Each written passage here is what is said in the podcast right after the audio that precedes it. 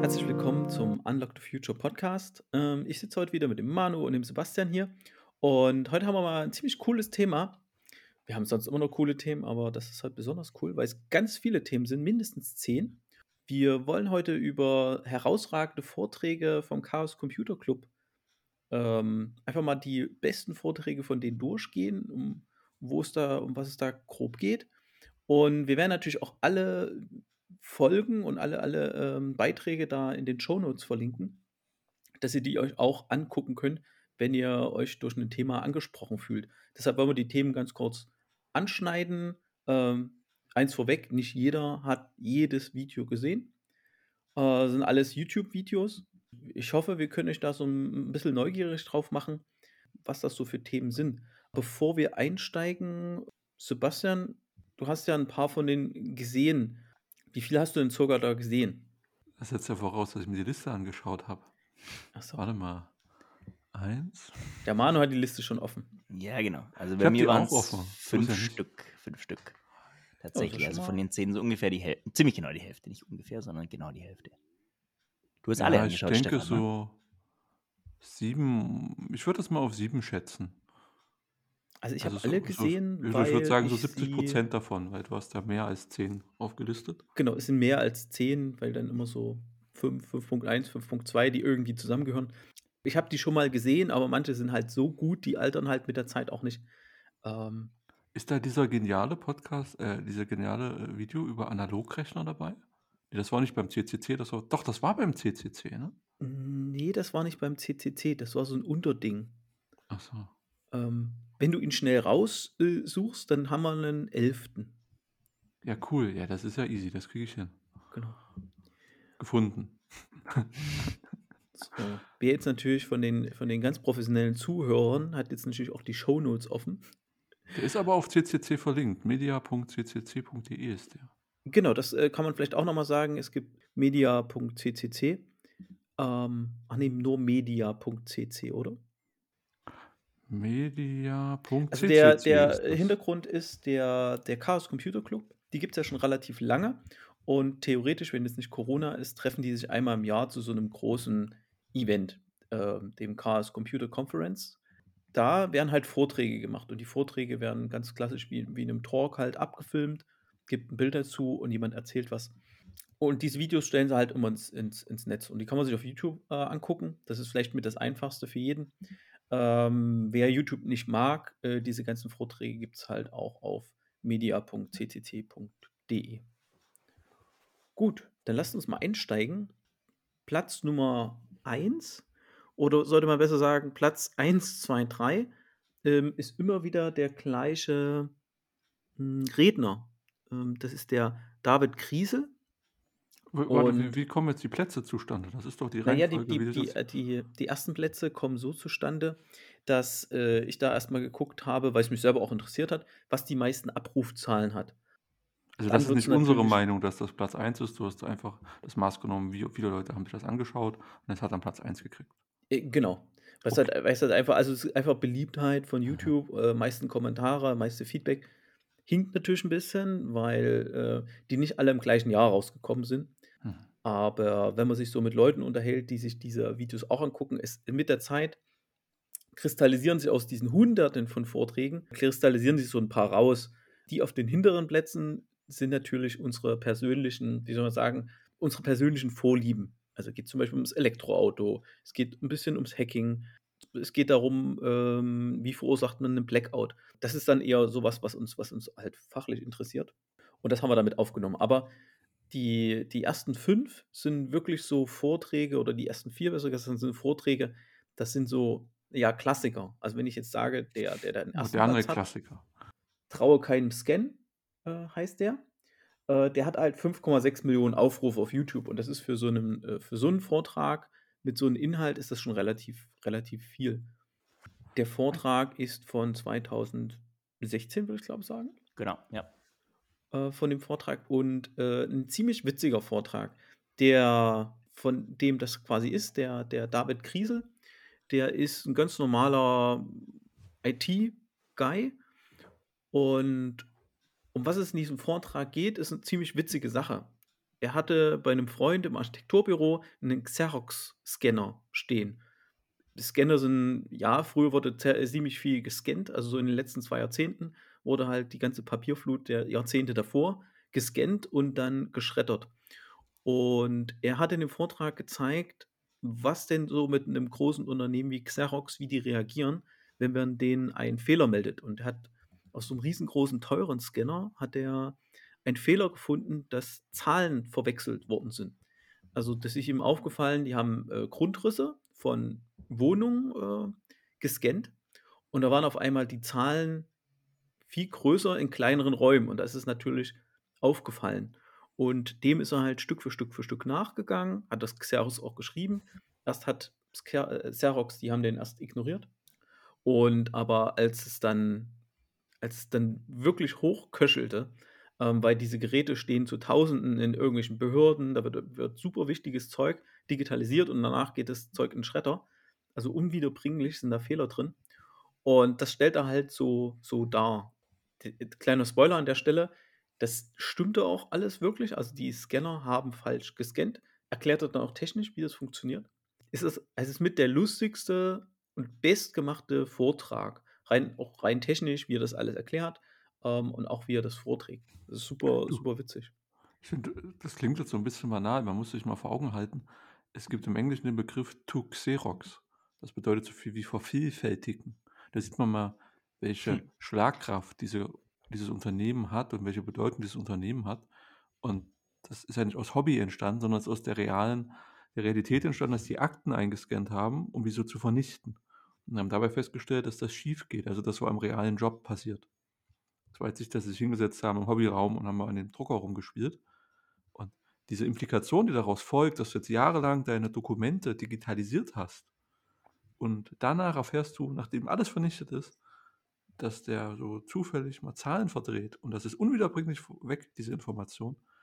Da kommt ja die ganze Schlagkraft aus dem Vortrag her. Das ist, ja, und sehr unterhaltsam ist auch, ja.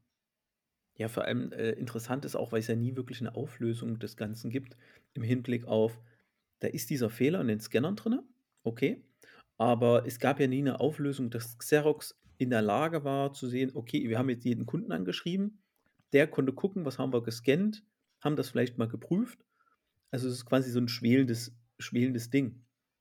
Ähm, die haben Steuerein, äh, Steuerunterlagen, also wo auch richtig viel Zahlen drin sind, haben die halt eingescannt. Äh, ich glaube, in dem Vortrag war das auch äh, die Geburtsurkunde von ähm, Obama. Von Barack Obama ist halt auch, ne? Und da gab es ja auch mal so ein lustiges Gerücht, dass er ja gar kein Amerikaner ist aber von Republikanern gestreut. Aber da sieht man nun mal, wie wichtig so ein, so ein Scan ist, ne, von irgendeiner Geburtsurkunde, wo es wirklich um eine, eine Zahl gibt, wo es irgendwie um ein Datum gibt, was ganz wichtig zu halten ist. Also mit eins der größten technischen Fails, ne, die, die wenige mhm. Leute kennen. Aber es gibt einen schönen Vortrag drüber. Den kann man auf jeden Fall empfehlen. Ja, ich habe schon gesagt, die, die, die, die Folgen auf Platz 2 und 3 sind auch von ihm, äh, auch von David Kriesel. Und auf Platz 2 ist äh, das Spiegelmining. Ähm, fand, ich, fand ich gar nicht so spannend. Habe ich, hab ich live gesehen. Ähm, dachte erstmal, hm, gut, okay. Aber ist ja doch dann ganz spannend, äh, weil er hat einfach die öffentlichen Daten vom Spiegel Online halt genommen. Wer hat wann, in welcher Rubrik ähm, Artikel veröffentlicht. Also er hat einfach nur die Metadaten genommen, über zwei Jahre gesammelt und dann hat er einfach die Metadaten äh, ausgewertet ne, und hat halt so erstmal so unpräsente Sachen, so wann die Kulturabteilung kommt erst auf 10, um 10 auf Arbeit, ne, wo die im Wirtschaftsjournalismus längst am Arbeiten sind, dafür arbeiten die länger. Ah nee, die arbeiten kürzer, so warum war es, ne? Wirtschaft dann irgendwie den ganzen Tag Nachrichten ne? rausgehauen. Ne? Zweimal spät geht ja nicht, ne? Das ist ja die, das alte Sprichwort. Ja, ja. Und äh, ist, ist auch witzig, aber er hat dort halt gezeigt, naja, was man aus Data Science, aus öffentlichen Daten so, so raus, rausholen kann. Ne? Der eine oder andere wird es jetzt nicht so spannend finden, denke ich, aber diese ein Bewusstsein dafür zu schaffen, was man, was Unternehmen so für Informationen rausgeben. Gut, in dem Fall ist es Spiegel Online, aber was die halt für Daten öffentlich rausgeben, was man auf Basis der Metadaten ähm, alles erfahren kann, ist dann schon spannend. Auch hier. Du musst dich in die Zeit zurückversetzen. Da war gerade Daten, Vorratsdatenspeicherung ein großes Thema in. Medien. Und da wurde nichts rausgegeben. Spiegel Online hat seinen Job gemacht. Die haben einen Artikel veröffentlicht, da steht ein Auto drauf, eine Überschrift, ein Ressort und das war's. Und dann hat er ja noch alle Änderungen mitgetrackt. Aber was daraus entsteht, da siehst du ja schon, wie wenig du Informationen du brauchst, um eine Analyse herzustellen und was über das Leben der Person herauszufinden. Genau, und in dem Kontext sagen. gesehen. Ja. Und dann ist es auch unfassbar gut dargestellt, wie man da Data Science Ergebnisse, Analyseergebnisse präsentiert. Er hat erklärt, wie er es macht. Er hat schöne Ergebnisse dargestellt. Er hat mal eine Witz dargelassen. Das ist für mich einer der besten Vorträge, die ich so im Internet finden kann. Ja, dafür ist super, ne? Vor allem, wie tiefer da noch reingehen könnte, ne? Wer wann Urlaub macht, vielleicht sogar mit wem. Also, äh, lustiger, lustiger Vortrag. Und auch Ähm, wie man Daten dritte- gut missbrauchen kann. ja. Mhm. Und, und wie man äh, Vorurteile und, und Fehlinformationen streuen kann. Der, der dritte Vortrag von ihm, äh, das ist Bahnmining. Pünktlichkeit ist eine Zier. Ähm, immerhin auch 1,7 Millionen Mal aufgerufen. Ähm, Den fand Der- ich jetzt nicht so toll im Vergleich zu Spiegel Mining. ja. Vielleicht war das, war das Thema zu objektiv, also zu offensichtlich. Ja, es kommt raus, dass die Bahn ab und zu zu spät ist oder in vielen Fällen zu spät ist, dass sie interessante Interpretation über den Begriff Pünktlichkeit hat, dass man Züge auf halber Strecke umkehren, die berühmte Genau. Scheuerwende. Ja, okay. Die Scheuerprofilerwende. Hat's mal einer, hat's mal einer zusammengerechnet? Hm, gut, ich da, ich hätte da, da eine völlig überzogene Erwartung an den Vortrag. War auch super gemacht, gutes Niveau, ein paar Jokes drin, aber wie gesagt, da war, da war der Überraschungseffekt nicht so da. Ich glaube, mein Eindruck war da auch, den hat ja auch live gesehen. Ich glaube, mein Eindruck war, er hat erstmal die Daten erhoben, hat den Vortrag dann gemacht. Er hatte sich, glaube ich, mehr aus den Daten erwartet. Und ich glaube, so eine Bahn ist dann doch tröger, als man denkt. Also man braucht schon irgendwie ein Faible für, für äh, die Bahn. Also ich glaube, so von der Beliebtheit her können damit mehr Leute was anfangen als mit diesem Spiegel Online-Ding, obwohl Spiegel Online diese Analyse, das haben mehr sich angeguckt. Aber ich glaube, Leute können was mit Zügen anfangen. Und gerade mit dieser lustigen Wende, wo die gesagt haben, okay, äh, wir kommen lieber gar nicht als zu spät, ne? Wo sie halt dann auch, wo man halt wieder sieht, dass so eine Sachen wie Fahrpläne oder sowas nicht an den praktischen äh, Gegebenheiten orientiert werden oder an Wünschen von Kunden. Nein, die werden halt einfach nach irgendeinem, irgendwelchen Regeln gibt es da. Das ist halt ab einer bestimmten Zeit, äh, gilt der halt als verspätet und bevor der verspätet kommt, hat er halt umgekehrt. Da fällt mir gerade ein, das ist vielleicht dann, äh, wo man es mit den KPIs übertreibt als Unternehmen. Ja, wo man danach KPIs optimiert, das ist totaler Quatsch, ne? Über die Wege ist natürlich äh, Schwachsinn. Ja. Nur um dann zu sagen können, oh, wir waren in so und so viel Pro- Prozent pünktlich, obwohl wir halt irgendwie nie jemanden wirklich nach Hamburg gebracht haben. Also der hat so ein paar Sachen sind da drinne, aber ich gebe Sebastian recht, der ist ein bisschen, ja, Ich glaube aber, es ist auch wirklich, man guckt das Xerox-Ding, der ersten denkt, so, boah, Wahnsinn, genial. Dann guckst du das Data Science, ist okay, der erklärt mir die Welt. Und dann kommt, ja, die Bahn ist zu spät.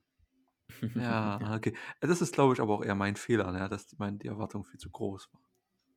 Manu, was, du hast hier auch Von der falschen oder? Reihenfolge her angese angesehen wahrscheinlich, wenn du erst mit der Bahn begonnen hättest und nicht dann nach oben zum Xerox weitergearbeitet hättest. Aber ich teile euch mal äh, eure Meinung. Ja. Also das Spiegelmining fand ich mit Abstand das beste Video inhaltlich, ne? hat mich am meisten gecatcht. Äh, Dann ist Xerox und, und, und dann die Bahn. Ja, wie du schon gesagt hast mit den KPIs, ne? wenn du de- deine Pünktlichkeit halt darin bemisst, dass wenn ein Zug verspätet ankommt, bevor er gar nicht ankommt, ja, dann lässt ihn halt einfach nicht ankommen. Das fand ich schon eine coole, coole Anekdote. Grundsätzlich, der Kriesel ist halt einfach ein sehr, der präsentiert sehr vieles sehr trocken, aber hat an den richtigen Stellen einen sauguten Humor. Ne? Also das, das, das gefällt mir echt super. Ja? Ja, vor allem, also ich, ich glaube, das war dann so mit der letzte mit der Bahn. Da wussten dann schon die Leute, wo sie lernen, äh, lachen mussten. Also es war wirklich, die, er hatte die Pointen dann schon perfekt gesetzt. Ne? Klar war das, das Thema vielleicht nicht so on point, aber Präsentation war, war super. Äh, bei ihm ist es halt immer so, er ist nicht jedes Jahr mit dabei.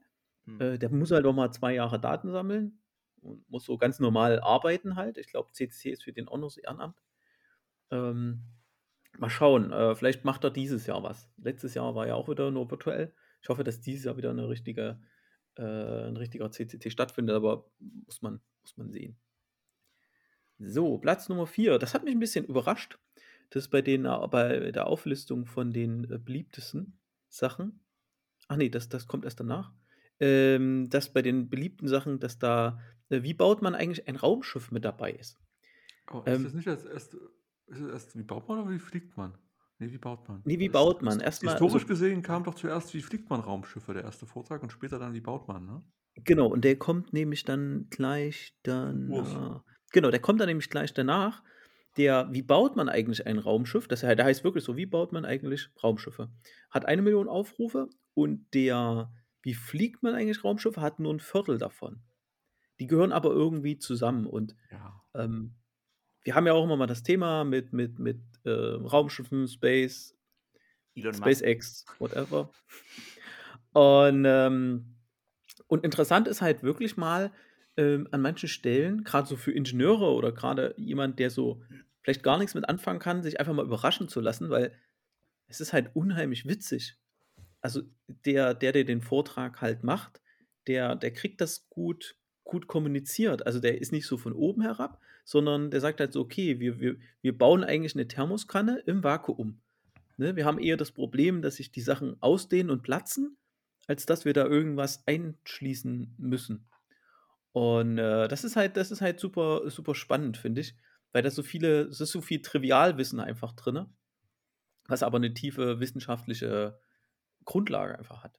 Was bei mir bei dem „Wie baut man Raumschiffe“ hängen geblieben ist, ist, wie du, Stefan, dann immer erzählt hast, wie toll die Situation ist, wo er von diesem Stecker erzählt für 30.000 € aus Aluminium oder so und wie der mit welch befriedigendem Geräusch er einrastet in dieses Gegenstück vom Stecker. Ja, das ist super. Das äh, das das baut er immer mal noch mit ein. Der ist wohl oft bei der ESA oder NASA und die haben da so ganz coole technische Spielereien. Hier die teuerst die teuer das war die teuerste Steckverbindung aus Titan oder so. Und da sagt er: „Ja, oh, wenn die dann so ineinander gleitet, macht das so ein befriedigendes Geräusch.“ Und das ist halt auch Mhm. ja, das macht diesen diesen Vortrag halt so so so, äh, liebenswert. Ja, und und zudem, wie man dann eigentlich 'n Raumschiff baut, kommt dazu, wie man 'nen Raumschiff fliegt. Weil das ist ja für viele Leute so, ja, Raumschiff Enterprise, ne? Captain sagt: „Bitte Koordinaten“, fliegen wir hin, hier Energie, los geht's. Aber, äh, so ist das ja gar nicht. Also, man muss ja erst mal so 'n Raumschiff man hat erst mal braucht erst mal richtig viel Geschwindigkeit, um in den Orbit zu kommen. Und im Orbit, ja, fliegst du um die Erde. Um um diesen Orbit zu verlassen, musst du noch viel mehr, äh, Energie investieren. Das ich ist halt ich super spannend erklärt, aber, äh, schwer zugänglich, glaube. Ich fand's cool zu verstehen, wie die auf diesen Kreisbahnen sich orientieren müssen. Also, weil man hat ja diese Vorstellung aus Star Wars oder irgendwelchen anderen Filmen, dass du da 'n Triebwerk startest und dann fliegst du da geradeaus, aber Pustekuchen, du bist ja auf Kreisbahnen unterwegs. Wegen der Schwerkraft, Manu, das Thema hatten wir grad, Ja, genau. äh, musst du da über über diese Kreisbahn navigieren und deswegen musst du immer einmal um den Planeten oder kannst auch die Bahn ändern. Da hat er also diesen diesen Flugsimulator im All ja auch vorgestellt und wie ewig das dauert, bis du mal 'n Raumschiff quasi eingeholt hast. Und da musst du dir mal vorstellen, wie so 'ne Weltallschlacht also, so in Star Wars in der Realität stattfinden würde, ist, glaube ich, katastrophal Ja. langweilig. Und, äh, Es gibt vor allem wenige so Science Fiction oder Filme, die's halt richtig machen.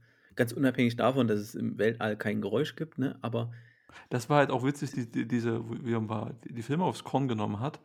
Und, äh, die eine Stelle, wo äh: „An der Stelle lachen immer die Astrophysiker.“ Wenn so 'n Raumschiff durch die Atmosphäre reingleitet, dann lachen immer alle Astrophysiker. Ja. Ja, aber Kopf weil's ja hängen auch Quatsch ist. Äh, ich habe das Spiel, äh, dieses, was da besprochen wurde in dem einen Vortrag also, in dem Vortrag auch, dieses Kerbal Space habe ich auch da, ist ultraschwer. Also, ich kriege es hin, irgendwie 'ne Rakete zu starten und bin froh, wenn die dann irgendwo landet, ne? Aber halt mit diesen Berechnungen und mit den Korrektur und dann kannst du ja da kleines Raumschiff bauen, was dann mit 'nem Steuercomputer und komplette Mars-Mission machen und total abgefahren. Das macht's halt alles, äh, mathematisch korrekt. Ähm, Aber ja, da damit halt auch langweilig, ne? ja, ist halt ja, ist halt langweilig, ne? Also, muss man schon 'n bisschen das muss man schon mögen, ist schon 'n bisschen speziell. Was da auch Ja, ist, Realität ist scheiße, ne? Ja, genau. Vor allem das halt auch so, was ich lange nicht wusste, was mich dadurch äh, was mich dazu überhaupt mal inspiriert hat, da mal nachzuschauen, die ISS, ne, die ist ja auch auf 'ner Kreisbahn um die Erde, ne? Und die muss ja irgendwie in 'nem gewissen Intervall angehoben werden. Das ist das, Mhm. was du vorhin gesagt hast, Sebastian, ne? Also, die würde quasi von sich aus selber halt einfach abstürzen, so Ende, ne? Das äh, das ist schon irgendwie widersch also, wie soll ich sagen, äh, ist jetzt nicht gerade intuitiv, wenn man sich damit nicht beschäftigt, ne? Aber es müsste doch eigentlich eine Bahn geben, wo die, äh, wo die exakt bleibt. Aber Ja, die, genau. die, sie Ja, sagt die immer so geostationäre. Da bist du aber dann schon wieder zu weit von der Erde weg in der geostationären. Okay. Oder wo jetzt das Webb, James Webb Teleskop ist in diesem Lagrange Punkt 2, was genau zwischen Mond und äh, Erde ist. Ne, da heben sie die Kräfte auf. Das ist dann dieser Zweier, der geostationäre. Das ist dann der Lagrange Punkt 2. Ja, aber spannend ist jetzt auch, im März wird ja die allererste SpaceX-Rakete, die, die Falcon, äh, auf den Mond aufschlagen. Weil die, Aufschlagen oder landen? Nee, nee, aufschlagen. Die erste, die erste, die ist über fünf Jahre, die ist gestartet und haben den ganzen Treibstoff verballert, um die Satelliten an der richtigen Stelle abzusetzen. Und jetzt im, Mars, äh, im März wird die da, ja, die knallt halt einfach auf den Mond Das irgendwo. ist die Endlagerstätte für den Schrott. Ja, ne, nicht so cool eigentlich. ähm, Der Bau, äh, Falcon ist von wem gebaut? äh, SpaceX, SpaceX. Ja, toll. Das ist diese kleine, ja, da ha- haben sie halt verzockt beim ersten Flug. Ne, hatten halt keine, keine Energie mehr oder die hatten keinen Treibstoff mehr, die zurückfallen lassen. Die Chinesen, die planen ja schon und fangen jetzt schon teilweise an, die müssen den Orbit halt aufräumen, weil da so viel Scheiß halt einfach ist. Das sind ja Millionen von irgendwelchen Objekten, die da irgendeine Bahn haben. Und das kriegst du halt nicht, kriegst du halt nicht so wirklich weg. das war doch, glaube ich, auch bei wie baut man Raumschiffe thematisiert, dass diese kleinen Kiesel, die da rumflattern, lebensbedrohlich sind. Voll. Genau. Die haben Ja, na, ja, na kinetische Ja. Energie, ne? Das ist krass, ja. weil die halt super, super schnell sind. Genau, also wen, wen, wen sowas so, so Weltall ein bisschen interessiert, auf jeden Fall gucken. Wen nicht, einfach überraschen lassen. Also ich finde, Ja. er ist, also alle Vorträge, die wir behandeln, sind, selbst wenn es einen fachlich nicht so ganz interessiert, sind die einfach alle gut gemacht und ich habe eine, eine, vielleicht eine Idee davon, wie ein guter Vortrag oder wie ein guter Talk funktioniert. Also deshalb nicht vom Thema abschrecken lassen. So, dann Nummer 5. Äh, du kannst alles hacken, du darfst dich nur nicht erwischen lassen. Ähm, ja, auch witzig. Äh, ist ja eigentlich der, der, der, der Urgedanke vom CCC. Sachen hacken, Sachen kaputt machen, gucken, wie sie funktionieren, äh, Schwachstellen finden. Ähm, aber bei vielen Dingen ist es halt so, wenn man sie halt hackt, kannst du machen, darfst dich halt nur nicht erwischen lassen. Ne? Also gerade in, in der Vergangenheit ist ja in Deutschland so viel, na, haben wir mal hier den Bankrechner irgendwie angegriffen oder keine Ahnung, sind in irgendein Kraftwerk eingedrungen. Ähm, das war damals noch so, naja, nicht okay, aber es, ist, es wurde nicht so stark verfolgt. Heute ist das schon recht stark verfolgt. Äh, ich glaube, dieser Vortrag geht dann auch sehr stark in das, in das Politische gerade wenn man Sicherheitsinfrastruktur von irgendwelchen anderen Ländern wie China, Russland, etc. mal ein bisschen challengen will. Ähm, aber halt eins mit der wichtigsten Vorträge, äh, weil es ja eigentlich genau das Ding vom CCC ist. Ne? Um irgendeine Sicherheitsschwachstelle aufzudecken, irgendwas zu machen, muss man halt irgendein Gerät öffnen, irgendwas machen, was halt der Hersteller nicht will. Ne? Und im Zweifel halt dann auch irgendwelche nationalen äh, Gesetze überschreiten. Und das sollte man natürlich möglichst nicht machen. Ähm, fand ich aber interessant, dass der so viele, dass der so viele äh, Aufrufe hatte. Also der hatte auch, Auch eine, Million, Million, ne? Aufrufe. Mhm. Und äh, den fand ich schon, den fand ich schon spannend. War das in dem Vortrag, wo es darum ging, dass so ein Hacker so eine, ähm, so eine Philips Hue, also so eine ähm, Wi-Fi-Lampe ausgebaut hat und dort den Chip rausgebrochen hat, um das Passwort des Wi-Fis im Klarnamen rauszulesen? Nee, Oder das, war das, das ein war, anderer? das war ein an, anderer Vortrag. Der ist aber auch ziemlich witzig, äh, wo halt sensibilisiert wird dafür, dass diese ganzen Wi-Fi-Geräte, ne, wenn man die einfach kaputt in Müll wirft, dass dann äh, dein Nachbar kommen kann und Genau. dein, dein Passwort aus, auslesen kann. Und wer hat jetzt zu Hause schon für seine smarten Geräte einen extra WLAN gemacht? Also ich habe hier eins, einfach das Gästenetz genommen. Also gerade so eine Sachen, die müssen jetzt, die halt nur ins Internet müssen, ne? Ja. Um dann irgendwie Daten, die mir in der App angezeigt werden, die mm, haben ja in meinem Heimnetzwerk nichts zu suchen. Ne? Du musst halt schon Ahnung von dem Zeug haben. Exakt. Ja, genau. Ja, ja also heute ganz klassisch, wir, haben- was haben wir zu Hause? Die meisten haben zu Hause WLAN-Router mit einem WLAN. So. Wenn es ein bisschen besser Router ist, dann vielleicht noch 2,4 Gigahertz und 5 Gigahertz, also zwei verschiedene Frequenzen. So, aber ich habe hier einen, da kann man fünf Stück, äh, vier Stück einstellen. Also jeweils ein Gastnetz. So, und das Gastnetz darf halt gar nichts. Das darf sich, das darf nur ins Internet. So. Nicht mehr, nicht weniger. Und kriegt sogar noch die Bandbreite gedrosselt, dass äh, dort kein, ja, ein Angreifer die, meine komplette Bandbreite für irgendeine Denial-of-Service-Attacke oder so benutzen könnte. Stefan, du bist ein Nerd. Hm. Was? Du bist einfach ein Nerd. Ja, kann, passiert. Das geht, glaube ich, auch irgendwann weg. Aber. So, äh, Nummer 5, 5.1. Ich habe dann irgendwann äh, ganz wild mit Zahlen zwischendrin angefangen. Äh, 5.1. Ja, wir brauchen endlich Autokorrektur. Äh, lustigerweise ist er ziemlich viral gegangen auf, auf, ähm, auf Twitter oder nur in meiner Twitter-Bubble. Die Autorin, die äh, diese, die das gemacht hat, mit dem wir brauchen eine Autokorrektur. Äh, effektiv geht es darum, kennen wir vielleicht alle, ist vielleicht auch in den letzten Monaten mehr ins Bewusstsein gerückt mit Fridays for Future, dass in den Städten einfach zu viele Autos sind. Und dass wir eine sehr auf Autos und immer größer werdende Autos geprägte Infrastruktur einfach halt haben, wo ja, wo, wo, wo Fußgänger nicht mehr äh, vorkommen, wo, wo Fahrradfahrer, da kommen jetzt Pop-up-Radwege und und, da passiert ein bisschen was, meistens auch nur Symbolpolitik. Und okay, das ist jetzt erstmal so, da sagt man, okay, kennen wir, langweilig, Fridays for Future fordern wegen Klima und alles blöd. Aber wenn man sich mal so einfach einzelne Fakten, also einzelne kleine Teile rausnimmt, dass schon allein, wenn man halt sieht, es für eine Stadt extrem wichtig ist, dass wir äh, Plätze, an denen Kinder sind, gut und sicher vernetzen, dass die überhaupt die Möglichkeit haben, selbstständig, ach, jetzt habe ich Lust, auf den Spielplatz zu gehen. Ah, jetzt habe ich Lust, auf den Park zu gehen. Dass sie, sage ich mal, in relativ jungen Jahren, und wir reden hier jetzt einfach unter zwölf Jahren, ähm, dass die einfach sicher von A nach B kommen. Schon alleine diese Challenge, das in einer, in, in der Stadt zu gewährleisten, dass die halt eine selbstständig, eine gewisse Selbstständigkeit entwickeln und halt nicht mit den, also ich kenne das nicht aus meiner Zeit, wenn hier die Eltern früh mit ihrem SUV die Kinder vor, vor der Schule abliefern. Ähm, da läuft irgendwas, da läuft irgendwas falsch. Ne? Ähm, und das wird dann halt, das wird dann halt, das wird thematisiert. Auch wie Wege daraus ausseh, au, äh, aussehen könnten. Ähm, und äh, ein paar Modellprojekte. Aber hauptsächlich geht es halt wirklich darum, erstmal das ins Bewusstsein zu rufen, dass Autos in der Stadt oder prinzipiell der Individualverkehr so ziemlich seinen Peak erreicht hat. Ne? Und jetzt nicht mehr beliebig hm, wachsen kann. Und äh, gibt es auch ein Buch, ich glaube, ähm, vor dem, der, der, es gab den Vortrag und jahrelang nichts großartig Neues gekommen, aber dann kam der, kam jetzt sie mit einem Buch unterwegs. Vielleicht können wir das Buch auch verlinken. Mhm. Ähm, ich fand halt auch dieses, äh, das mit diesem schönen, ne, mit dem, wir brauchen Autokorrektur. Kann ja auch super.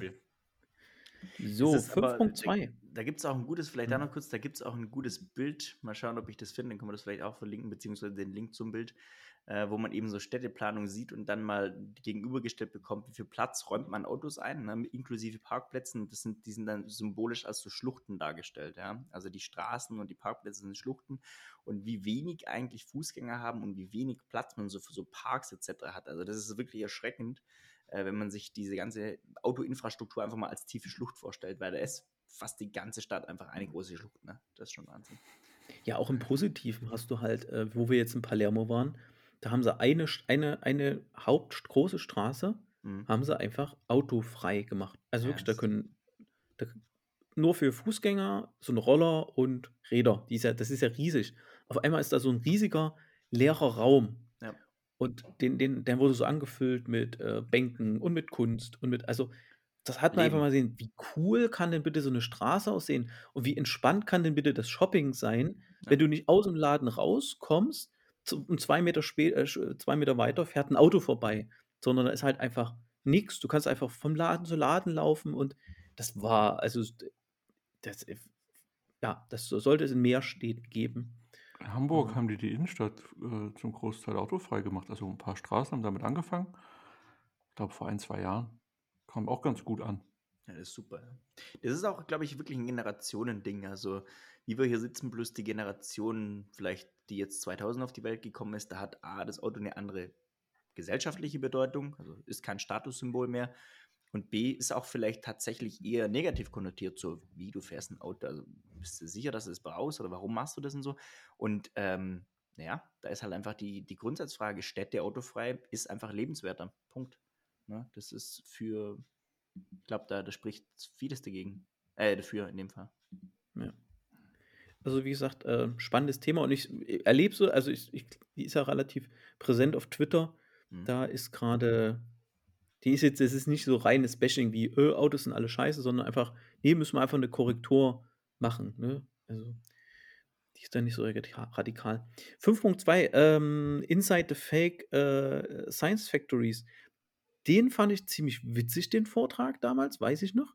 Ähm, da geht es darum, ähm, diese ganze äh, Fake Science-Industrie ist einfach nur, da gibt es Journale, in die kann man sein, man hat ein Paper geschrieben, die kann man einreichen, bezahlt ein bisschen Geld, dann machen die so eine irgendwas Konferenz und äh, danach ist dein Paper publiziert. So, cool. Und das ist jetzt nicht nur irgendwie so ein, zwei, sondern das ist gerade im angloamerikanischen Raum extrem groß, dieses Ding. Ähm, interessant war bei dem Vortrag, die haben da halt Schrott eingereicht. Sie haben einfach Schrott eingereicht. So, und haben es trotzdem publiziert bekommen. Da gibt es halt, und dafür gibt es eben in, in der richtigen Wissenschaft diesen Peer Review, ne, dass du halt, aber ich kenne das, das nennt man so auch Predator-Journale, ne, wo man halt auch aktiv angeschrieben wird, hey, möchtest nicht 500 Euro zahlen, dann kannst du auf die Konferenz kommen und ja, ist halt, wie der Vortrag dann schon auch sagt, das ist ein, ein, ein Wachstumsboden für jegliche Art von, äh, von pseudowissenschaftlichen Verschwörungstheorien. Der Vortrag ist vor allem interessant, weil es nicht so ein, so ein das ist nicht so ein Alltagsthema, ne? Es Mhm. macht auch, es rüttelt so, so auf und, und, und öffnet da einfach so ein bisschen die, ach, das gibt halt auch, ne? Gerade in den heutigen Zeiten, wo du halt, okay, es gibt die Wissenschaft, ne? Und dann gibt es Mhm. halt auch noch viel, so viel Fake-Scheiß, ne? Wo du halt immer denkst, ja, okay, cool, gibt es eine Studie mit fünf Probanden und aha, okay, kein Peer-Review, die wurde einfach nur bei irgendeinem so Verlag, die sind ja auch alle bekannt, ne? Veröffentlicht, ne? Und da kann man gleich das Ganze schon ein bisschen äh, relativieren. Ja, auch ein sehr interessanter Vor äh, Vortrag. So, ähm, 5.3. Äh, holt euch äh, Personalausweise ohne Fingerabdrücke. Äh, den Fehler habe ich gemacht. Ich habe mir letzten Ab ähm, Personalausweis auch mit Fingerabdruck geholt. Äh, Wie Sebastian, lange du auch? denn so ein Personalausweis eigentlich? Sag mal, wann läuft denn der ab? Der steht du- auf dem Ausweis, der hat ein Verfallsdatum. Aber wie viele Jahre sind das? Weil das steht ja Zehn hier Jahre. 2021. Ah, okay. Zehn Jahre, also bei der der erste waren, glaube ich, sechs Jahre und dann sind es zehn Jahre. Mhm. Genau. Warum müsstest man- noch ein paar Jahre haben. Und warum sollte man es ohne Fingerabdrücke holen? Weil man hat dann einen Mord frei oder warum? Nein, äh, Vortrag hören. Nee, äh, weil sie einfach mit den, mit den Daten dahinter nicht so, nicht so dolle umgehen. Das ist äh, tatsächlich, tatsächlich ein Problem.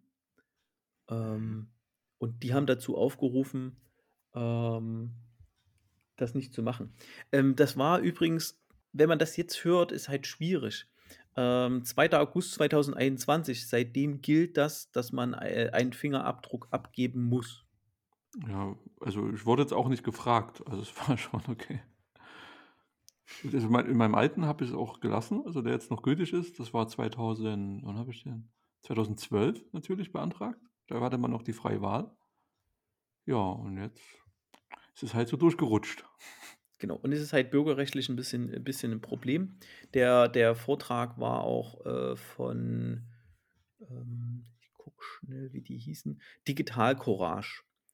Ähm, was man da für Handlungsmöglichkeiten halt hat.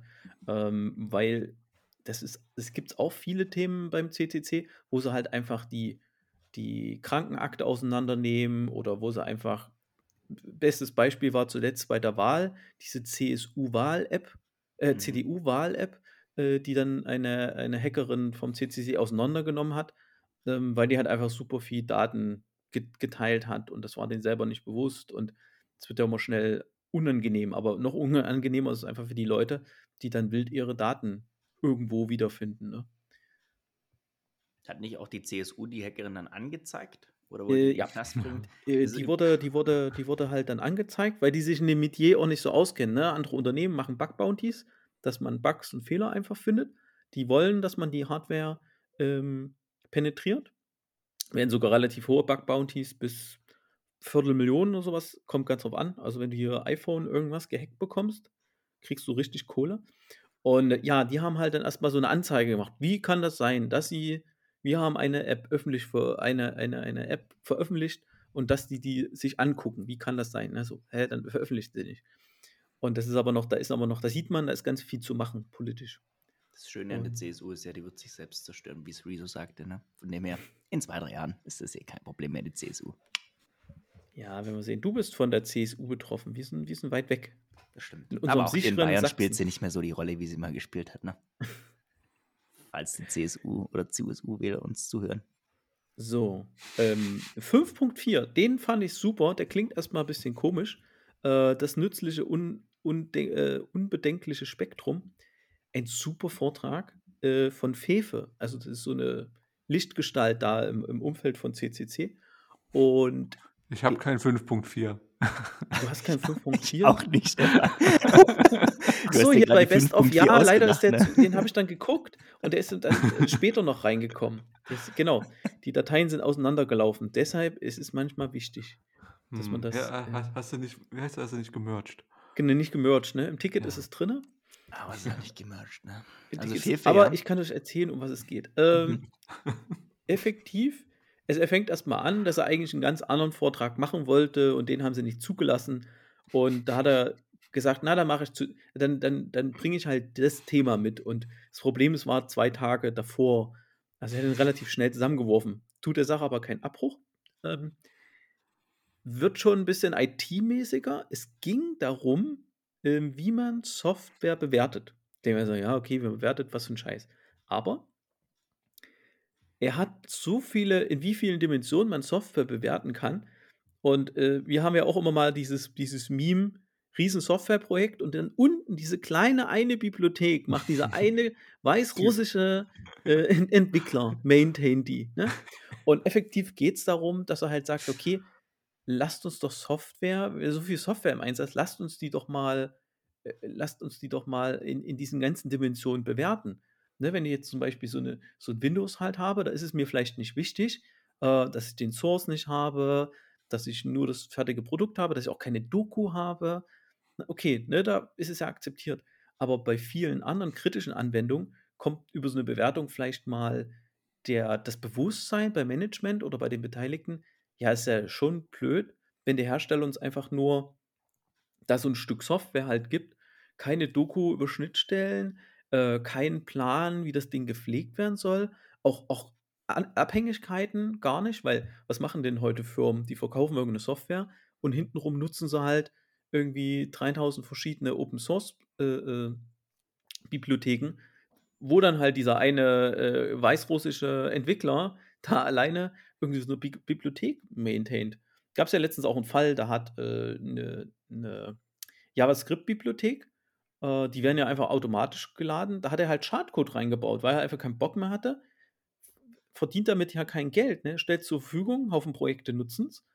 Ähm, dann hat er mit Absicht quasi da mal einen Bug eingebaut, um mal Aufmerksamkeit halt zu bekommen. War das das, wo das halbe Internet irgendwie Alarm hatte? Log nee, das war nicht das mit diesem Log, äh, mit so, diesem JLog-Ding. Das war das ja. nicht. Äh, das war so eine eher, das war irgendeine Frontend-Bibliothek. Ja, geht halt Frontend nicht, mein Gott. Ähm, An alle Freundinnen-Entwickler. Okay. Grüße. Aber das ist, das ist natürlich ein riesengroßes Problem. Ne? Entwickler, wir kennen das ja auch selber, da werden halt einfach Sachen, ich, ich nehme mich da jetzt nicht aus, da werden einfach Sachen, die man auf, auf, auf GitHub findet, werden einfach genommen. Punkt. Hm. So, ach, was benutzt er für Bibliotheken? Okay, installiere ich mir nach. Die installieren einfach, hat. Werden auch einfach ganz wild Befehle von Stack Overflow einfach rauskopiert und ausgeführt, weil wird schon vertrauenswürdig sein. Ja, das ist, das ist zum Beispiel, das ist zum Beispiel ja auch sowas, dass man einfach mal so Stack Overflow gegen seine eigenen Softwareprojekte hält. Also wer hier so Lead Developer oder sowas ist, einfach mal den Spaß machen, alle Projekte äh, äh aus, dem, aus dem Git ziehen und äh, gegen Stack Overflow da Versatzstücke, ob es da was findet. Das ist natürlich super witzig. Ja, aber am Ende genauso, genauso funktioniert ja heute die, die Softwareentwicklung ist so schnell vorangegangen, weil sie bis jetzt ja so funktioniert hat. Aber manchmal funktioniert es halt nicht mehr so. Und ich glaube, an dem Punkt sind wir gerade. Ich habe noch eine ganz wichtige Frage, bevor wir zum nächsten Punkt übergehen. Wirst das Video, der Videolink dann in dem in den Shownotes drin sein? Ja, der, der ist dann drin. Okay, gut. Der, ihr habt den nur nicht in diesen, in diesen Texten, ist der nur nicht drin. Er ist aber in dem, in dem Ticket drin Okay, und so. nennt sich da auch wirklich äh, 4.5. Also man findet dann 5.4. Genau. äh, 5.4, genau. Gut, sonst kriegen wir eine Null Pointer Exception. Okay. So, danke. und hier hätte ich mir dann nämlich einen Kommentar hingemacht. Jetzt wird es nerdiger. Also, ne, Genau. Jetzt ab- erst, ne? Also bis eben war es nicht nötig, jetzt, jetzt Ja, jetzt ist noch, das ist noch, ist noch ganz entspanntes Level. Ne? Wir sind hier noch, äh, sind wir ja bei, mit dem Video sind wir ja weit von äh, Folge 42 von Alternativlos, äh, von der Podcast-Folge entfernt. Ne? Also das, die müsste man dann halt auch mal, ne? Die, äh, das ist auch richtig, richtig guter Stuff. Ne? Machen eigentlich fremdes Marketing gerade. So, Punkt 6. Gar nicht so viel Aufrufe. Also dafür, dass wir so viel Spaß mit diesem Vortrag hatten, hat er gar nicht so viel Aufrufe, gerade mal äh, 67.000, aber er darf halt nicht fehlen. Ähm, ist? Ladeinfrastruktur für Elektroautos, Ausbau statt Sicherheit. Hm, ich Den hatten wir doch zeitweise auch als Schulungsvideo äh, benutzt intern, ne? Ja, stimmt, ne? Da, da genau. Also, wir hatten da ja auch so Kollegen, ehemalige Ja. Kollegen, die äh, sich mit dem Thema äh, E-Mobilität beschäftigen im Fachbereich, hart an der Kundenbasis. Und äh, ich glaube, die hatten das, die hatten auch das Problem. ähm, äh, aber witziger Vortrag, weil er auch wieder, auch wenn man sich nicht für E-Autos oder sowas interessiert, aber wenn man sowas mit so Karten, mit so Smart Cards einfach zu tun hat, mit so Kundenkarten, Karten an Eingängen, Karten an was auch immer, halt so eine Karten, wie, wie jeder ein paar von den Dingern hat, um irgendwo reinzukommen, irgendwie, um zum Beispiel sein Auto zu laden.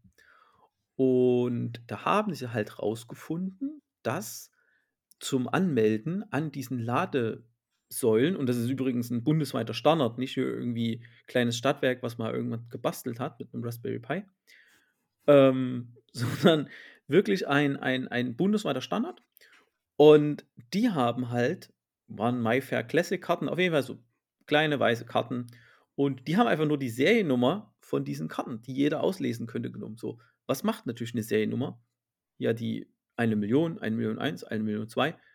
Und so konnten sie halt kostenlos laden. Und weil sie kein Elektroauto hatten, haben sie sich so einen kleinen Zwischenadapter gebaut, um quasi ein äh, Elektroauto zu simulieren. Und äh, haben da ein Waffeleisen dahinter gemacht.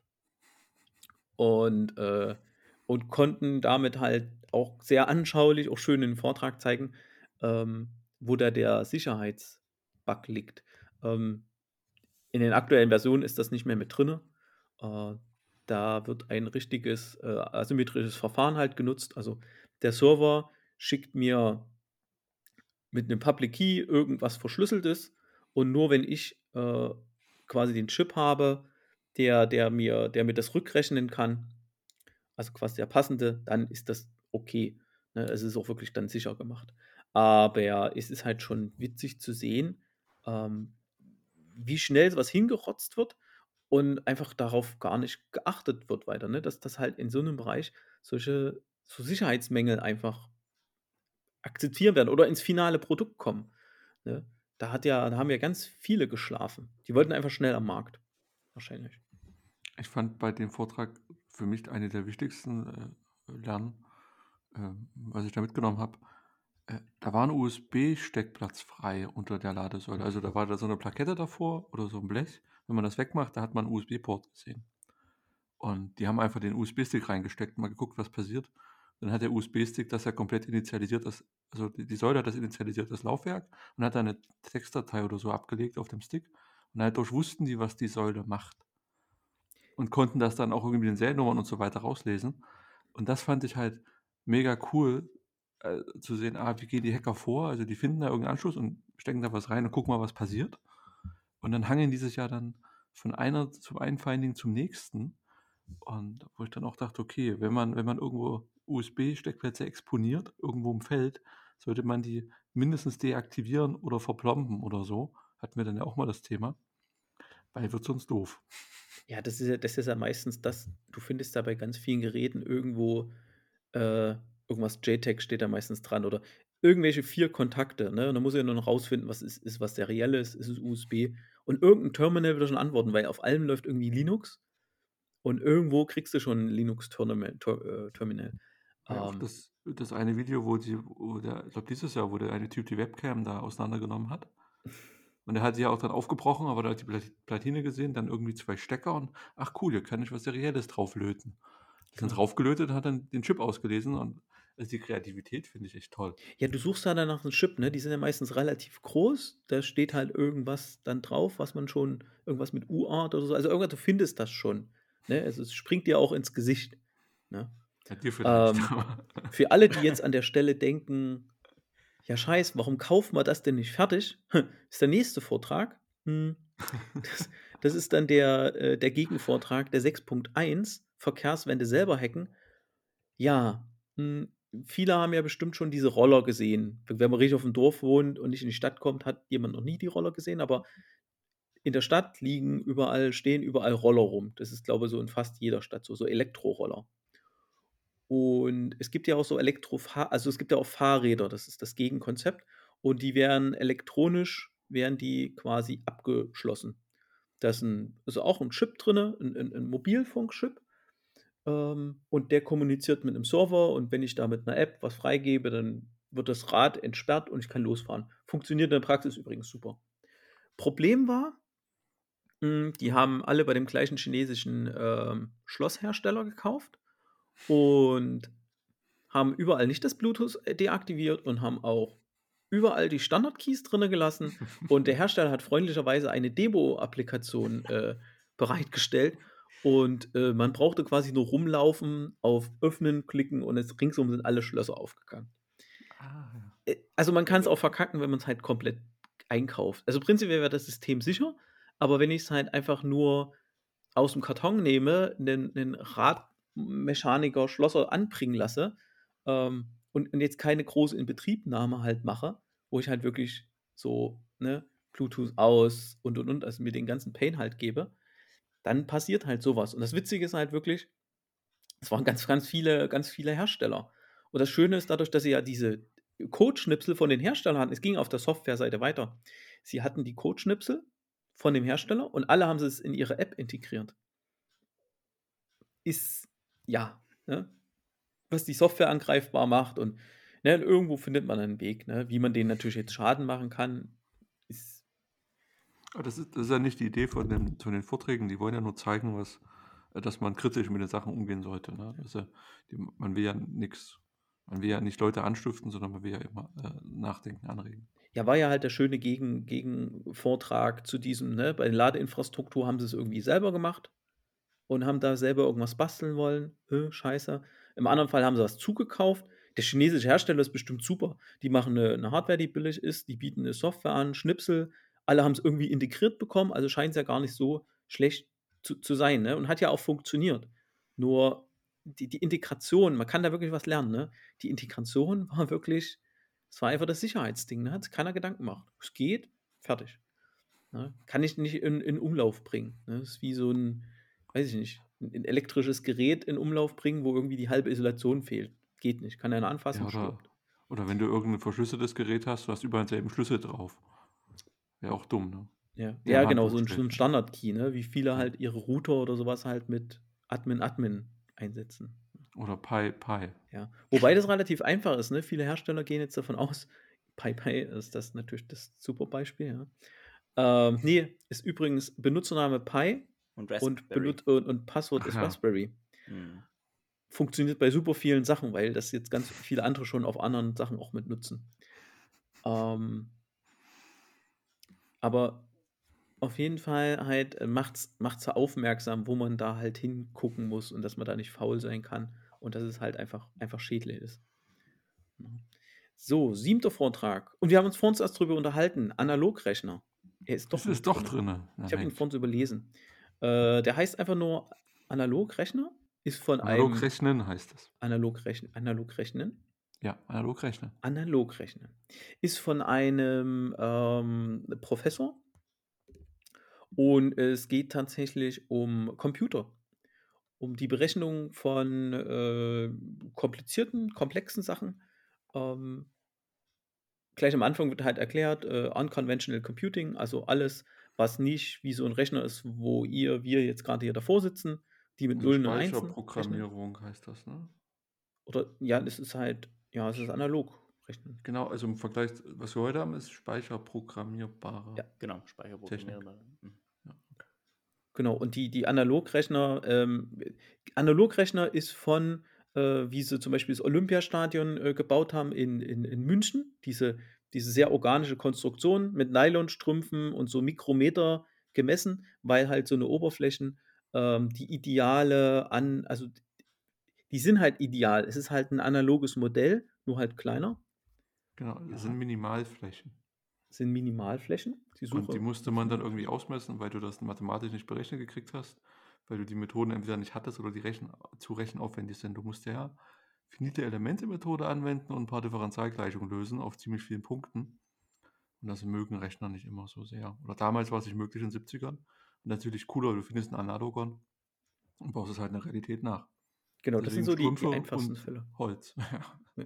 Das waren die einfachsten Fälle, entweder so eine Nylon-Strumpfhose oder halt äh, ähm, Seifenblasen. Seifenblasen, genau. Seifenblasen, die nehmen auch die, äh, die optimale Fläche halt ein. So, und dann geht es halt weiter, bis, bis, bis es halt dort dann wieder wie ein Rechner aussieht. So riesengroße Kästen, ähm, wo man das Problem dann modelliert.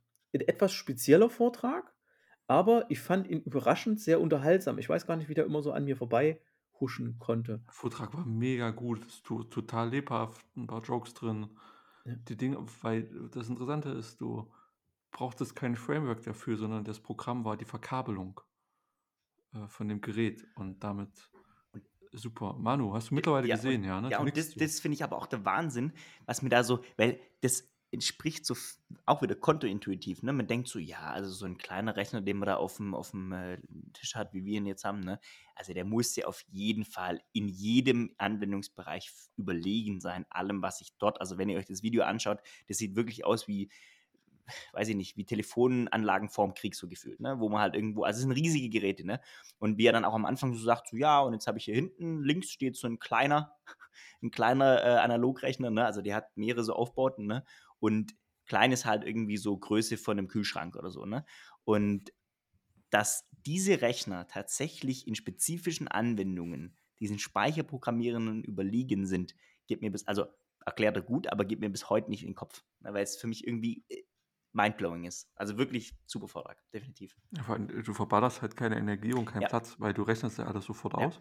Sobald der Strom fließt, rechnet er halt los. Ja. Und, und was ich so spannend fand, dass einige Operationen kriegst du halt fast for free, wie das inte- integrieren. Dass dann halt äh, den, den Schaltkreis schließt und integriert das Ding vor sich hin. Und das geht halt bei uns bei Speichertechnologie, glaube ich, nicht so gut. Ja, auch die Beispiele sind schön, ne? Wie, wie das sagt, hier ein Wasserhahn, der integriert über die Zeit. Hm. Mhm. Ne? Also, die, es, es schafft halt mal ein Bewusstsein dafür, ähm, was, was, was Rechner auch sein können. Und äh, interessant war halt, äh, natürlich sind Spezialanwendungen, aber für manche Spezialanwendungen, wo ich noch weiß, die muss ich noch in ein paar Jahrzehnten vielleicht rechnen, die immer wieder das Gleiche sind. Warum soll ich die jedes Mal wieder in einem, kannst du den Algorithmus optimieren, wie du willst? Warum soll ich das tun, wenn so ein Stück Hardware das mit einem verschwindend geringen Einsatz von Energie machen könnte? Hm. Ja. Ich habe mir sofort gedacht, wäre eine bestimmte coole Konstruktion, um virtuelles Kraftwerk äh, zu modellieren. Genau. Äh, genau, das, den Aufwand kriegst du halt gut gelöst. Und schön ist, wie er gezeigt hat, wenn du Parameter änderst, siehst du sofort im Oszilloskop oder in diesem Messtechnik, äh, wie dann sich das Ergebnis verändert. Muss nicht warten. Ja, es, halt es ist halt massiv parallel, ne? wo ich dann auch so dachte, w- ist ja, erst einmal schreckt einen das so ein bisschen ab, zu sagen, ja, okay, wir machen eine Netzmodulation, äh, wir bauen, müssen das Netz analog nachbauen. Und dachte ich mir so, ja, ist ja eigentlich nicht schlimm. Du musst ja dann halt nur in so eine riesige Rasterplatte einen Widerstand einlöten. Okay, ihr habt eine Leitung von A nach B geschaltet, gebaut, ja, da klickt man jetzt einen Widerstand rein. Du kannst es ja zum Drücken machen. Das ist super intuitiv, so Lego-Stein oder so. Hm. Warum soll man das mit einer Software und dann rechnet die tausendmal ähm, eine Näherung, wenn es halt mit diesen Dingern viel, viel schneller halt geht. Ne? Und gerade wenn, wenn, da kann es überschwingen oder da kann dies und das und jenes passieren. Also fand ich, fand ich auf jeden Fall spannend und ich würde mir gerne mehr wünschen davon, aber er hält eigentlich nur diesen Vortrag. Den gibt es in ähnlicher Form noch zwei, dreimal. Mir gefiel noch der Punkt, dass das Programmieren oder diese Computertechnik kommt ein bisschen weg aus der, aus den, aus, von den Computern und geht wieder hin zum Ursprungsproblem. dass du die Analogien suchst und äh, du musst halt nicht 70.000 Frameworks kennen, das reicht meistens, wenn du logisch denken kannst. Und ja, ähm, mal gucken, vielleicht gibt es ja mal ein paar, paar mehr spezialisierte Anwendungen für. Ja. Die Programmierer sich ja nochmal weiterentwickeln können oder vielleicht äh, ganz andere Leute da drauf, äh, draufgesetzt werden, weil die Programmierer keinen Bock drauf haben. Kann auch Ich, sein. ich halte so ein Thema wirklich für, für spannend, weil wir ja wirklich Software, Digitalisierung haben wir halt irgendwie überall. Und da wird es automatisch mehr, mehr Fälle geben, wo es vielleicht interessant sein könnte. Das sind auch wieder die Promille-Dinger, ne? wo du sagst, irgendwas machst du damit, okay. Aber auch unhackbar, ne? Hat keinen Speicher. Also es sind Ja. so viele Vorteile, die einfach so schön darstellt. Äh, fand ich gut. Mhm. So, 7.1. Das geht ein bisschen in die Richtung wie vor uns schon mit dem Hacken, ging aber ums Hirnhacken. Ähm, es ist ja viel effizienter, den Nutzer anzugreifen, als die eigentliche Technik anzugreifen. Also genannt seien da so Phishing, also E-Mails, äh, Schadcode, ähm, Social, äh, Social Engineering, wo du halt immer mehr über die Leute rausfindest in dem Konzern, dich sogar, naja, mit denen anfreundest oder Sachen über die halt rausfindest, ähm, was halt extrem gut funktioniert. Und der Typ, der das macht, der, äh, der die machen Sicherheitsaudit bei Firmen. Und äh, die müssen ja die Firmen vorher fragen, ob die, ob sie einverstanden sind, dass sie vorher mal so Mitarbeiter, also einfach mal so testen, ne? einfach mal gucken, funktioniert das irgendwie. Und ich glaube, das haben wir alle schon mal erlebt. Äh, irgendwo, ach hier Mist, ich habe meine Karte vergessen, lassen Sie mich mal kurz rein. Mhm. Ne? Oder man arbeitet schon seit vier Jahren nicht mehr für das Unternehmen und die lassen einen trotzdem noch rein. Ne? Und du kommst da an allen Sachen vorbei. Der Serverraum steht natürlich offen, weil können wir die Klimaanlage entlasten und da kann man reingehen. Und so spinnt sich das halt weiter. Und der Faktor Mensch wird dort halt auseinandergenommen. Ähm, der ist auch noch super unterschätzt, was Sicherheit halt angeht. Ne? Die sind ja mittlerweile auch richtig gut gemacht. Also wenn man so eine richtig gut gemachte Phishing-Mail, da steht dann halt irgendwie nicht Ad Firmenname, sondern Ad Firmenname mit einem Buchstaben, der vielleicht nicht passt, oder mit demselben Firmennamen und hinten noch irgendwie ein Annex dazu. Also es ist schon mittlerweile sind die auf einem ziemlich guten Niveau angekommen. Also das ist nicht wie noch vor ein paar Jahren, wo man direkt sehen kann, ah, das ist Spam oder das ist eine Phishing, sondern das Die- Niveau hat sich auch gesteigert. Die, die, die letzte große Welle, die da aus Afrika gefahren wurde mit diesen SMS, mit diesen Tracking-SMS. Hier ein Paket ist für Sie da. Hier ist der Mhm. Tracking-Link. Die war so gut gemacht. Ich habe auch eine von denen bekommen. Und die war so gut gemacht, dass du da wirklich draufklickst. Ja. Ne? Und die wissen ja dann meistens schon dem Nutzer, also wenn es schlau gemacht ist, wissen sie schon dem Nutzer, den sie es schicken, okay, er wird den auf einem iPhone aufmachen, auf einem whatever aufmachen. Aber du kannst ja, du, du, du weißt ja, wann die das losschicken, dann wissen sie, okay, paar Stunden danach, wenn die die SMS verschickt haben, gehen die Leute quasi ähm, auf den Link und du kannst ja deinen Angriff damit viel besser planen. Du kennst dann meistens die aktuelle äh, Betriebssystemversion, die auf den Handys ist, mit Mhm. allen Schwachstellen und und und. Also, und da ist der Mensch halt einfach das Einfallstor bei vielen, vielen Dingen. Ne? Oder USB-Stick mit einfach mit Urlaubsbilder 2021 oder so. Chef, Ne? Also, genau. ganz, ganz stumpf, ne? Äh, XXX-Videos, kannst ja beliebig weiterdenken, aber einfach nur ein USB-Stick, wo irgendwas draufsteht. Ja. Und die kannst du ja heute auch so gut machen, dass da, keine Ahnung, ja, der, der die an der den an Rechner ansteckt, der sieht einen Ordner, sind Bilder drin, cool. Ja. Aber dass da im Hintergrund äh, dann schon was losgelaufen ist, kriegt er ja nie, kriegt er nie mit. Ja. Darüber kriegst du halt Leute extrem. Ich finde grundsätzlich, man hört extrem wenig äh, noch über so größere Cyberangriffe. Also jetzt sei es beim Mittelstand oder sei es bei auch großen Firmen. Ja, das wird gefühlt immer sehr unterm, hm, naja, also bei diesem Log4j oder wie das da hieß, da jetzt vor ein paar Wochen, wo auch Amazon und so betroffen war, da hört man es dann schon. Aber es sind immer wieder so Peaks. Aber ich könnte mir halt schon vorstellen, dass halt auch viele kleine mittelständische Unternehmen, wo jetzt IT-Security vielleicht keine 100-Mann-Abteilung ist, dass insbesondere für die so ein Vortrag mal, mal interessant ist, ne? das auch zu sehen. Ja. Ja, vor allem, ja, genau. Also vor allem, äh, ich glaube, bei dem Thema reicht es nur, wenn du die Leute sensibilisierst. Mhm. und nicht sensibilisieren nach, oh, einmal im Quartal müssen wir so eine Art Datenschutz, Arbeitsschutzbelehrung machen. Keine Ahnung, wird ein lustiges Video an oder heute jetzt in Pandemiezeiten, da klickst du dich durch so ein Webinar da durch. Ähm, nach zehn Minuten kriegst du ein PDF, zeigst es deinem Chef. So, hat sich erledigt. Sondern wirklich aktiv die Leute, die mit, mit sensiblen Daten arbeiten, auf sowas aufmerksam zu machen, wie die niederschwellig so eine Angriffe halt erfolgen. Ja. Ne? Und das fängt wirklich dabei halt an, Leute nicht einfach reinlaufen zu lassen. In, ne? das, das geht einfach nicht. Jetzt soll nicht jedes Büro eine Vereinzelungsanlage haben, aber. Da kamen auch immer mal E-Mails, äh, Geschäftsmails, wo drin, wo sie irgendeine Rechnung verlinken. Da hatten sie noch den alten E-Mail-Verkehr aus, einem anderen, aus einer anderen Mail da reingehangen, haben eine Rechnung fingiert. Ja, und wenn du dann einen, einen veralteten Browser drauf hast, dann ist die Rechnung halt schneller geöffnet, als man denkt. Man, man muss, ja, muss ja davon ausgehen, dass es heute in mehreren Wellen ist. Ne? Also vielleicht im ersten Schritt äh, gehen, diese, gehen diese Angreifer vielleicht erstmal auf Mails, ne? dass möglichst viel Mails abbeuten oder einen Mail-Server, keine Ahnung, oder bezahlen jemanden bei der IT hier gib uns mal ein Backup von dem Mail-Server. Ähm, und, den, und aus diesen E-Mails bauen die dann wirklich schlüssige Sachen. Also da ist wirklich halt auch nicht mehr so diese Massendinger. Das ist im Privaten, das war früher. Hier, keine Ahnung, E-Mail, bla bla bla, klick mal hier drauf.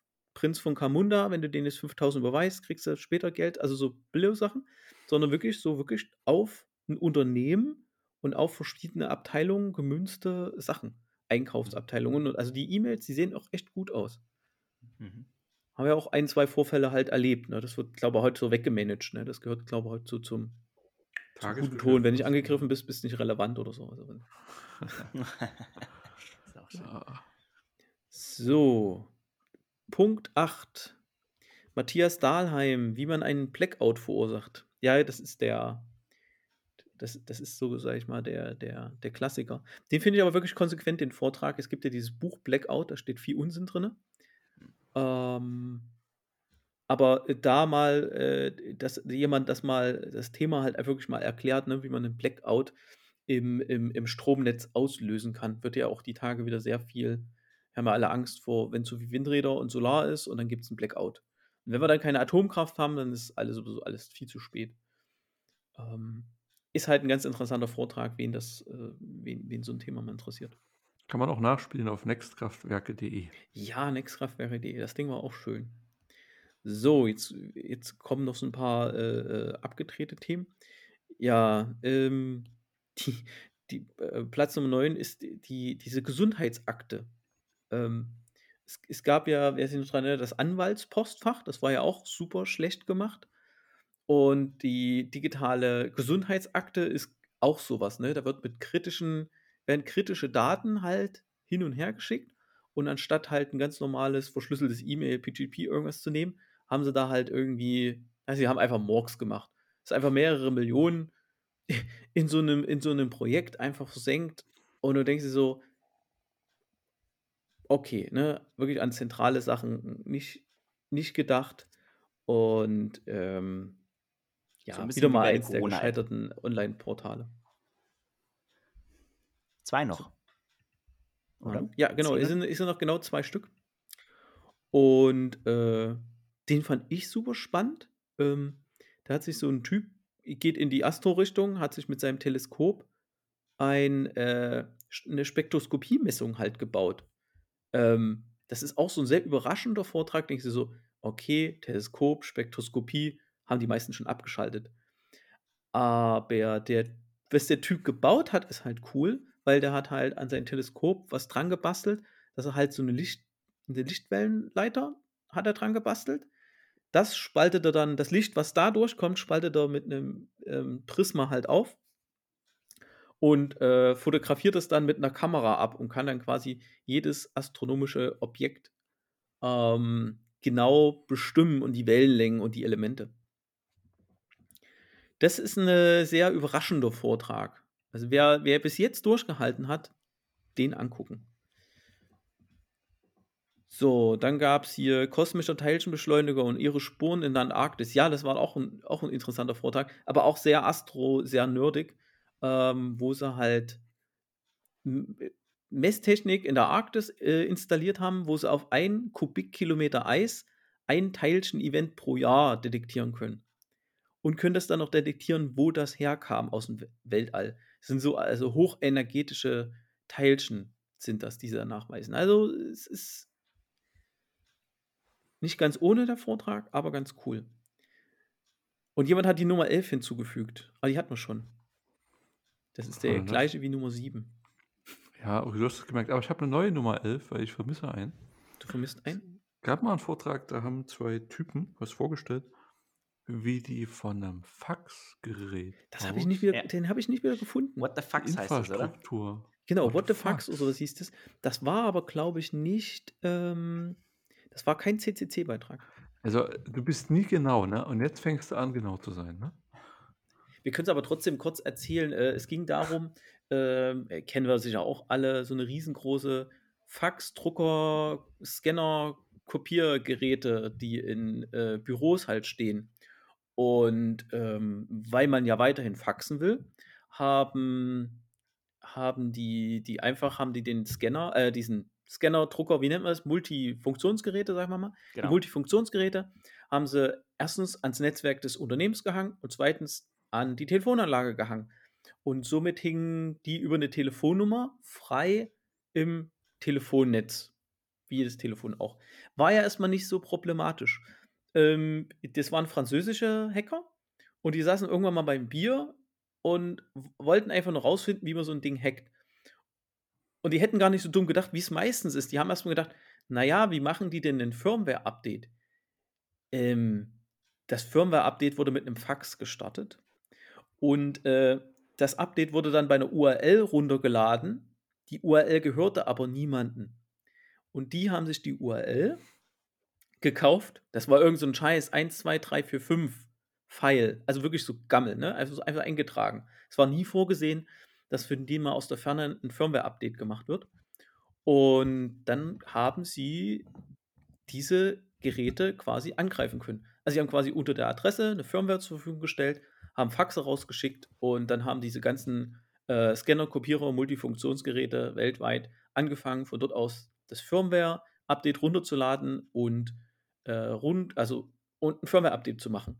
Soweit so witzig. Das Problem ist einfach, der Scanner, was auch immer, wie man es auch immer bezeichnet, das Gerät, hat dann halt einfach, war dann aus dem Internet einfach erreichbar. Es hat dann einfach, die Firmware war so modifiziert, die hat einfach irgendwohin einen Kontakt aufgebaut, hatte einen offenen Port und hat dann quasi als Brücke aus der Ferne in dieses ähm, Netzwerk gegolten. Also war auch ein super Vortrag. Die sind dann ja immer so weitergegangen, ne? Vom, vom, von dem zum nächsten Gerät und dann zum Ja, nächsten ja. Port oder so. Ich habe nichts verstanden, aber ich fand das sehr, sehr interessant, wie die das gemacht haben. Hab mir das auch gerne angeguckt. Übrigens, danke Manu, ich habe es gefunden. Sehr gut. War einmal eine Suche, ganz einfach. Stefan, echt. Also mal. gefunden, what the fucks. Du brauchst bessere Ausreden. Wo denn? Wo, wo lief's denn? Im Wie Internet. funktioniert dieses Google? Wie funktioniert dieses Internet? Also was du benutzt? Ich benutze kein Google. Benutze Also, da kann ich Brave die und 11 wieder löschen, weil die haben wir zweimal, ne? aber die 12 ist jetzt wieder neu drin. Sehr gut, dann nimm doch die 11 raus. Ja, jetzt, jetzt, haben- jetzt geht es von 10.1 auf 12. Also wir haben okay. jetzt die maximale Ist ja auch Verwirrung. Schaut einfach nicht auf die Nummern, Ach, sondern Ach, geht's stimmt, einfach. das war hier. Ah, what the fucks. Cool. Ja, genau. Dann haben wir jetzt Nummer 12, ist drin. So, und dann hätte ich hier unten noch drin, wem das nicht nerdig genug ist. Ne? Kann ja mal passieren. Äh, Gibt es dann noch den äh, Kanal Urknall Weltaltes Leben und das ist dann nochmal eine Nummer härter. Ist das nicht das, äh, wo die, die Münchner Professoren quatschen? Mit Lech, Der, der Dings und sein Kumpel? der Das ist doch nicht Josef nerdig, das ist doch ganz gut. Harald. Die haben vor allem krasse Themen. Ja. Dort habe ich auch das erste Mal verstanden, wie Warp-Antrieb funktioniert und dass es funktionieren könnte.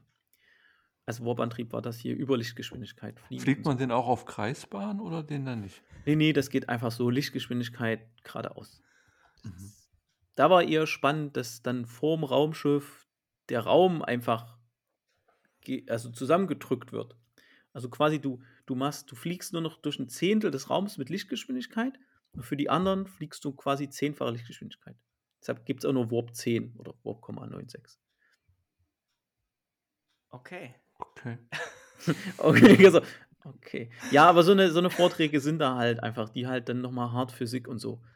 Und äh, wenn man sich mal tiefer mit Fusion beschäftigen will. Und die malen auch sind Sachen an Tafeln und so. Die haben richtig crazy sind- Zeug. Soll die Raumschiffe besonders gebaut sein? Ähm, nö, eigentlich nicht. Die sind aus Vibranium übrigens im Star Trek. Das ist so. Das ist doch das, aus, äh, wo Captain Americas Schild heraus ist, ne? Das kann sein. Ja, das ist so irgendein, irgendein Das gibt's doch gar nicht, oder? Nee, Ja. das gibt's auch nicht. Das ist einfach Quatsch. auch um den Raum zu, zu, zu, zu krümmen. Also die, die, die stauchen den quasi vorm Raumschiff, hinterm Raumschiff, ne, wird es auseinandergerissen. Also alles, was Haben hinterm so Raumschiff ist, wird einfach zerrissen. Einfach alles ist, ist einfach Quatsch. Brauchst so viel Energie. Und, gesagt, es aber physisch, der Physiker sagt, es geht. Okay. wahrscheinlich der, der theoretische Physiker sagt, es geht und der empirische, der Experimentalphysiker bastelt noch im Experiment. Genau, Genau, der sagt, in acht von zehn Fällen war das mit dem Beam eine gute Idee. Die anderen zwei hm, steckt in der Wand. Mir irgendwie der Podcast ein, wo sie im Wendelstein X sind. Ja, das ist hier in, das ist ein cooler Vortrag von äh, Alternativlos. Hm. Aber darüber wollten wir heute gar nicht reden. Genau, Ne? das nehmen wir ein anderes Mal. Alternativlos.org, für die machen wir ja auch immer gerne Werbung, weil es da echt lustige Vorträge gibt. Über Wendelstein äh, 7X und über Opium und über 42 und das sind richtig gute Folgen mit dabei. Das machen wir ein anderes Mal. So machen wir das. Für heute ist es, glaube ich, erstmal good stuff gewesen. Ihr habt jetzt erstmal zu tun, das alles nachzugucken. Ihr habt zwei Wochen Zeit. Gebt euer Bestes. Wird abgefragt. Ne? Wird abgefragt. Und äh, vielen Dank, äh, Manu Sebastian, Danke, Stefan. Gerne. dass ihr durchgehalten habt bis jetzt.